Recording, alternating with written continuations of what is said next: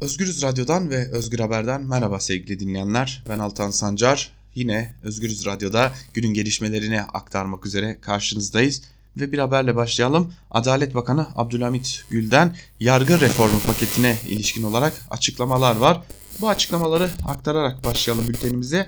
Çünkü bu e, yargı reformu paketi aslında önemli bir gündem başlığı ve henüz tam olarak içeriğine dahi hakim olunamayan bir gündem başlığı. Adalet Bakanı Abdülhamit Gül, yargı reformu strateji belgesi kapsamında belirlenen amaç ve hedefler doğrultusundaki düzenlemeler hakkında açıklama yaptı. Bakan Gül, açıklanan yargı paketleriyle alakalı yargıya güven hususundaki sorunlar nelerdir? İlgililer bunun üzerinde çalışıyor. Bu sihirli bir değnek de değil. Birinci paket yürürlüğe girdi. Her şey bir anda güllük gülistanlık olacak anlamında bir şey değil. Mesela birinci yargı paketindeki düzenlemelerin bir kısmı Ocak ayında yürürlüğe girecek. Seri yargılama ve basit yargılama ile ilgili adımlar atılacak ve bu adımlar faaliyete girdikçe yargıya güven artacak. Bir sürecin başlaması ivmenin yukarıya doğru çıkması önemli.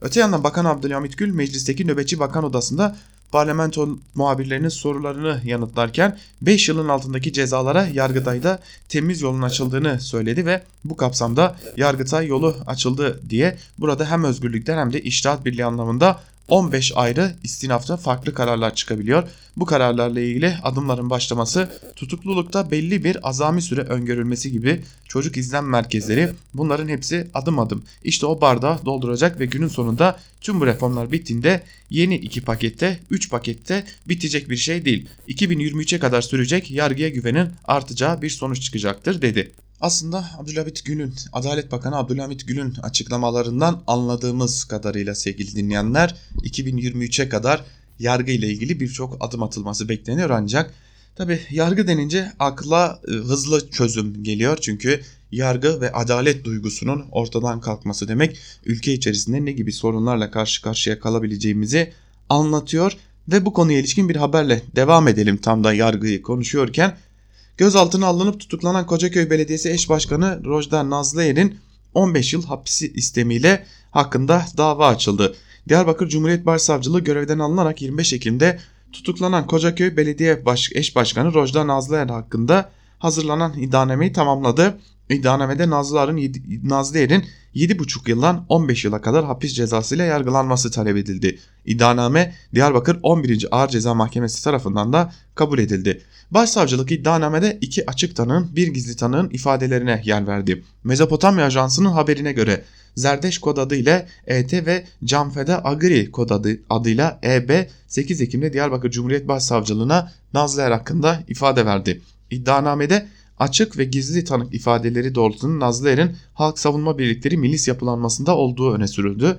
ET adlı itirafçı Nazlı Er hakkında kendisi bu bölgenin en azılı ve tehlikeli milisidir. Benim nazarımda bu milis 10 teröristten daha tehlikelidir iddiasında bulundu.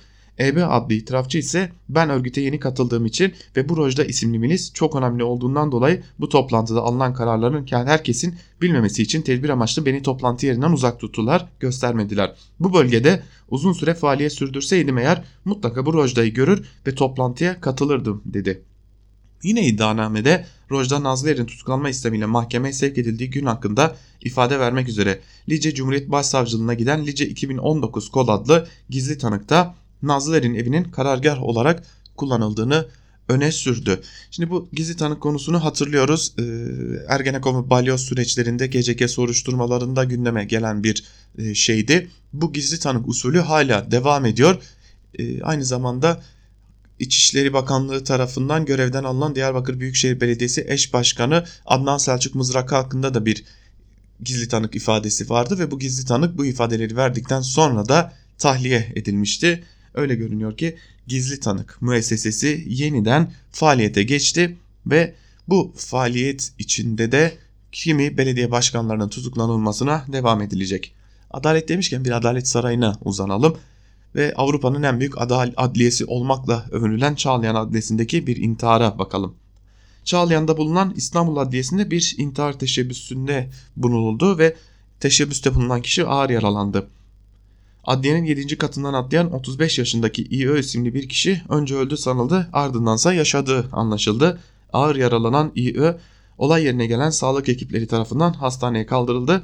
intihar sebebine giriş ilişkin olaraksa henüz bir bilgi edinilemedi. Ancak dünden bu yana duyduğumuz kaçıncı intihar girişimi veya intihar oldu dersek 5. intihar haberini duyuyoruz sevgili dinleyenler. Öyle görünüyor ki Türkiye toplumu adım adım çöküşe doğru gidiyor. Bir yandan maddi yetersizlikler bir yanda belki de bir dava nedeniyle intihar teşebbüsüyle karşı karşıyayız. Türkiye'nin adaletiyle başladık. Adaletle ilgili haberlerle devam edelim. Şule Çat davasına geçelim. Bilirkişi raporu geldi Şule Çat davasına ve Berk Akan'ın telefon kayıtlarının temizlendiği ortaya çıktı. Üniversite öğrencisi Şule Çet'in şüpheli ölümüyle ilgili davada tutuklu sanık Berk Akan'ın telefon kayıtlarının silinmiş olabileceği ortaya çıktı. Çet ailesinin avukatı Onur Tatar Akan'ın mahkemeye farklı bir telefon teslim ettiğini söyledi. Akan'ın telefonuna ölüm bildirim listesinin geldiği de bildirildi. Cumhuriyet'ten Ali Can Uludağ'ın haberine göre Ankara 31. Ağır Ceza Mahkemesi'nde görülen Şule Çet davası dosyasına tutuklu sanık Berk Akan'ın telefonuna ait bilirkişi raporu geldi. Akan'ın emniyetine emniyete verdiği telefonuna ait inceleme raporuna göre telefonda 7093 adet resim ve 387 adet video bulundu ancak olayın yaşandığı plaza ile ilgili herhangi bir resim ve video dosyasına ulaşılamadığı kaydedildi.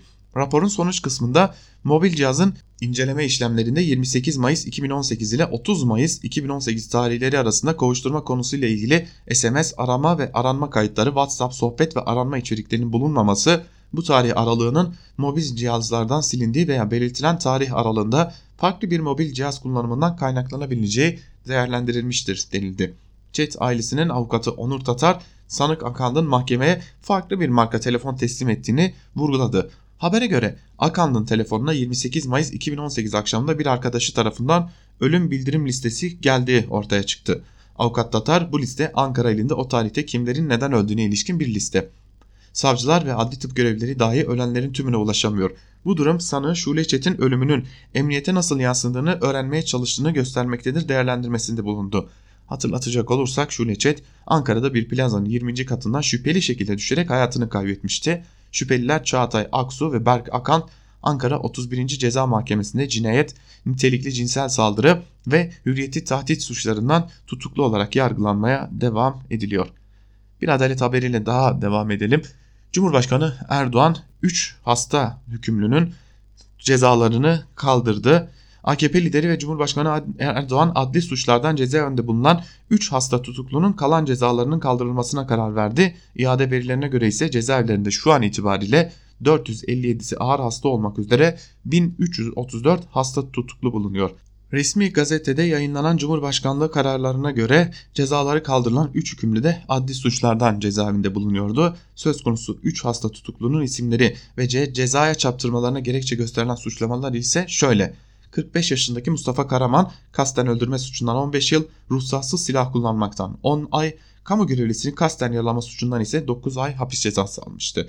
43 yaşındaki Uğur Fidancı kamu görevlisine hakaret ve kasten yaralama suçlarından 16 ay 20 gün hapis cezası almış ve denetim süresinde kasıtlı bir suç işlemesi nedeniyle ikinci suçu işlediği tarihiyle şartlı tarih, tah, tahliye tarihi arasında geçen 9421 gün cezasının aynen infazına karar verilmişti. 47 yaşındaki İsmail İpek nitelikli yağma, kişi hürriyetinden yoksun kılma, kamu görevlisine direnme, tehlikeli maddelerini izinsiz olarak bulundurulması ve ruhsatsız silah taşıma suçlarından toplam 43 yıl 6 ay hapis cezasına çarptırılmıştı. 3 hükümlünün de adli tıp kurumunun sürekli hastalık, sakatlık ve kocama hali kapsamında bulunduğunu belirtti. İnsan Hakları Derneği'nin son verilerine göre ise cezaevlerinde 220 bin kapasiteye karşılık 280 bin mahpus bulunuyor. Bunlardan 457'si ağır olmak üzere 1334'ü hasta tutuklu. Ayrıca 2017 yılından bugüne kadar 44 hasta tutuklu hayatını kaybetti. Bunlardan 19'unun müdahalesi gereken hastalıklar olduğu ancak müdahale edilmemesi sonucu yaşamlarını yitirdikleri de açıklandı. Biz de bu haber ile birlikte aslında Türkiye'den adaletin fotoğrafına ayırdığımız Özgür Haber'in bu bültenini de burada noktalayalım. İlerleyen saatlerde gelişmeler oldukça Özgürüz Radyo'da karşınızda olmaya ve gelişmeleri aktarmaya devam edeceğiz. Bizden şimdilik bu kadar. Hoşçakalın.